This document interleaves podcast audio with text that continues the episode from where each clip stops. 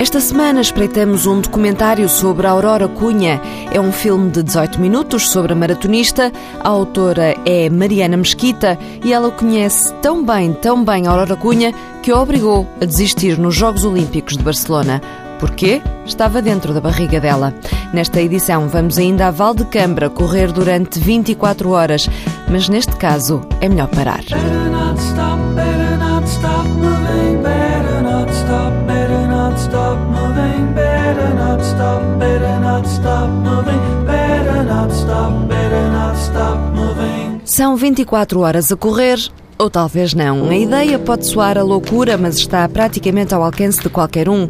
O organizador João Paulo Meixedo já vai explicar como é que se faz uma prova destas nas calmas.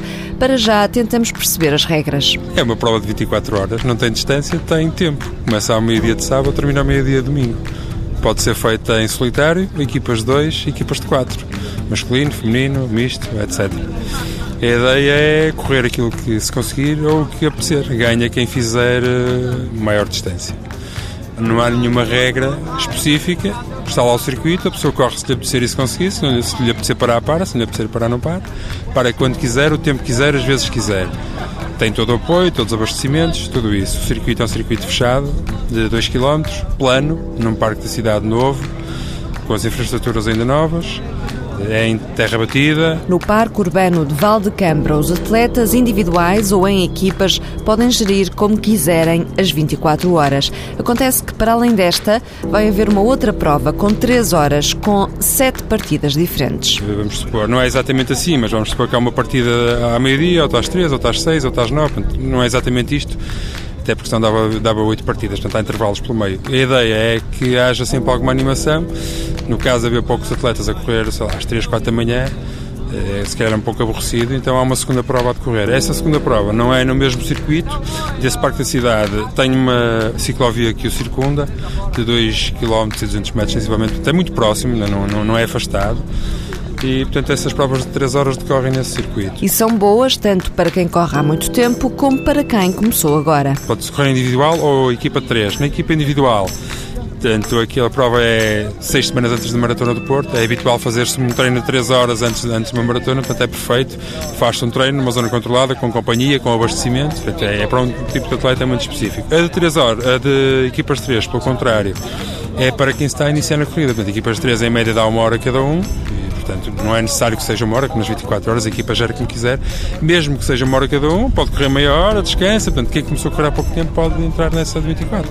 Esperamos ter gente mais nova, digamos, nessa, sei lá, estou a imaginar alguns a gente nova que, que campa lá e que às três da manhã, olha, a nossa vez de correr e façam daquilo uma festa, portanto, alguma animação. Vai haver uma zona para acampar junto ao paddock, cada um tem que levar a sua tenda vai haver outra zona para a família, os amigos e todos os que quiserem ir apoiar os atletas. O recorde do mundo das 24 horas é do grego Yanis Kouros, com 303 quilómetros. Ele não corre de seguido, ele corre cerca de 6 horas, para, dorme uma hora, consegue dormir, isso também se treina. Corre a um ritmo brutal, não é? Dorme uma hora, acorda, no, ele tem uma equipa, come qualquer coisa e volta para a pista e corre ao mesmo ritmo que estava a correr anteriormente e faz este tipo de gestão e dá 50 a 60 km de avanço ao segundo classificado, portanto é, é de facto um campeão. É preciso saber descansar também, não é? É preciso saber descansar e é preciso planear o descanso.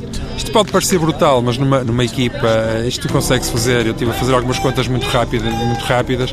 Por exemplo, se se correr a 10 minutos o quilómetro, que no fundo isso é caminhar, não é? São 6 km hora, se se correr 5 horas, descansar 2, correr, entre aspas, é caminhar, 5 horas, descansar 2, mais 4, descansar 2, 3, descansar 1, agora não me quero enganar, mas faço estas contas rapidamente, mas no fundo são 17 horas de corrida, entre aspas, de caminhada e 7 de descanso, dá 103 ou 104 km, portanto é muito fácil chegar só aos 100 km, acho que é um desafio engraçado, muita gente pode fazer, sei, pronto, então, podem achar que é uma coisa brutal, mas acho que é uma coisa interessante e, pronto, e podem ser pioneiros e só se pode ser pioneiro uma vez, portanto fica aqui o desafio.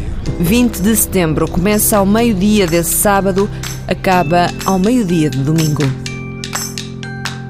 Aurora Cunha tinha 33 anos, estava a correr a maratona dos Jogos Olímpicos de Barcelona quando cai para o lado. Desmaiou, obviamente desistiu e depois veio a saber que desistiu por uma boa causa. Aurora estava grávida e não sabia. Isto foi em 1992. Mariana tem hoje 21 anos, estuda som e imagem na Universidade Católica do Porto e, como trabalho de final de curso, decidiu fazer um documentário sobre a mãe. O Walter Madureira viu o filme e juntou as duas à conversa, a mãe Aurora e a filha Mariana. Segundo título mundial para Aurora Cunha. Em 18 minutos, Mariana Mesquita conta a história da mãe e da atleta Aurora Cunha, um objetivo que foi consumado no último ano do curso de Som e Imagem. Já desde o início tinha pensado que o meu projeto final seria algo em uh, homenagem à minha mãe, Aurora, neste caso. E então, quando surgiu a oportunidade, agora no, no meu último ano de licenciatura, avancei e comecei a estudar um bocadinho sobre a história da, da minha mãe. Acabando mesmo por conhecer a atleta por trás da mãe. Sabia muita coisa, mas havia hum, corridas e maratonas que, que eu desconhecia e factos uh, curiosos que os treinadores também me contaram e foi, foi uma jornada fascinante este, realizar este documentário. E este momento estava guardado para uma pessoa especial, revela a Aurora. Já tinha tido alguns alunos que tinham vindo falar comigo também se, se poderiam fazer ou não um documentário sobre a minha vida desportiva e eu disse, tenho muita pena, mas um dia quem fará esse documentário será a minha filha. E, portanto, acho que foi uma experiência positiva e é motivo de satisfação poder agora, na parte final da minha vida, que, que deixei o, o desporto de alta competição, ter alguém ligado a mim que fez um comentário sobre aquilo que eu fiz no desporto português. Ao contrário do que se possa pensar, contar a história de alguém próximo é mais difícil, confessa a jovem Mariana, mas para a mãe até foi uma tarefa fácil. Quando nós fazemos as coisas por gosto, torna-se tudo muito mais fácil e acho que, porque nós muitas vezes falámos sobre aquilo que eu fiz uh, no atletismo a nível do Porto e a nível nacional. Foi também a experiência de ela ter conhecido a primeira pessoa que me orientou, que me descobriu para o atletismo.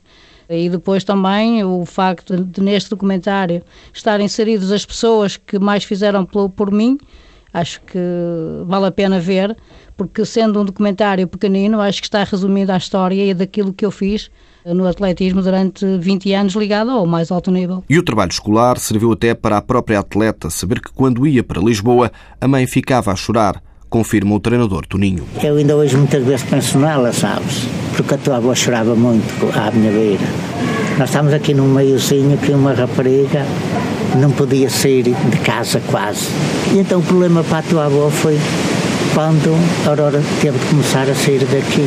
De facto, também de, do primeiro treinador lhe ter comentado, da avó, eh, nos anos de 75, 76, com ele eh, chorou muitas lágrimas quando nós tivemos que ir para Lisboa, eh, que não era fácil, uma jovem de 16 anos, deixar a sua aldeia, ir competir a Lisboa, ir acompanhada com um treinador e ainda por cima sendo um homem casado, foi uma época muito difícil para nós e o facto do Toninho lhe ter comentado todos estes episódios que ela desconhecia e eu própria também, não, nunca, nunca me passou pela cabeça que a minha mãe nesses anos tivesse desabafado e chorado muito por facto de, de eu ter sido a primeira filha uh, a ir para Lisboa em 1976. Em 92, chegou mesmo a anunciar o fim da carreira, depois de desmaiar em prova. Algo justificado com o facto de já estar grávida de Mariana, filha única de 21 anos, que contou, através de um trabalho académico, algumas histórias inéditas de Aurora Cunha. Mariana Mesquita teve 18 valores no trabalho. Aurora, o documentário, está disponível no Vimeo. Outra atleta do Norte, Fernanda Ribeiro, aceitou um desafio bem diferente: cantar. Este ano a Maia é a cidade europeia do desporto e a atleta campeã olímpica empresta a voz ao hino oficial do evento. Esta semana fechamos por isso com uma surpresa que chegou ao TSF Runners: os pequenos cantores da Maia. We Feel Sport. Boa semana, boas corridas. Yeah. Na tua equipa a jogar, em qualquer modalidade, a saúde vai ganhar a taça da qualidade. Medicina, corrupção, é um bom modo de vida. Escuta aí ao campeão, pratica na desportiva. Na tua equipa jogar, em qualquer modalidade, a saúde vai ganhar a taça da qualidade. Medicina, corrupção, é um bom modo de vida. Escuta aí ao campeão, pratica na desportiva. Na tua equipa a jogar, em qualquer modalidade, a saúde vai ganhar a taça da qualidade. Medicina, corrupção, é um bom modo de vida. Escuta aí ao campeão, pratica na desportiva. Yeah! Força aí, Fernanda Ribeiro, campeã olímpica. A tua equipa a jogar, Em qualquer modalidade, da saúde vai ganhar. na taça da qualidade.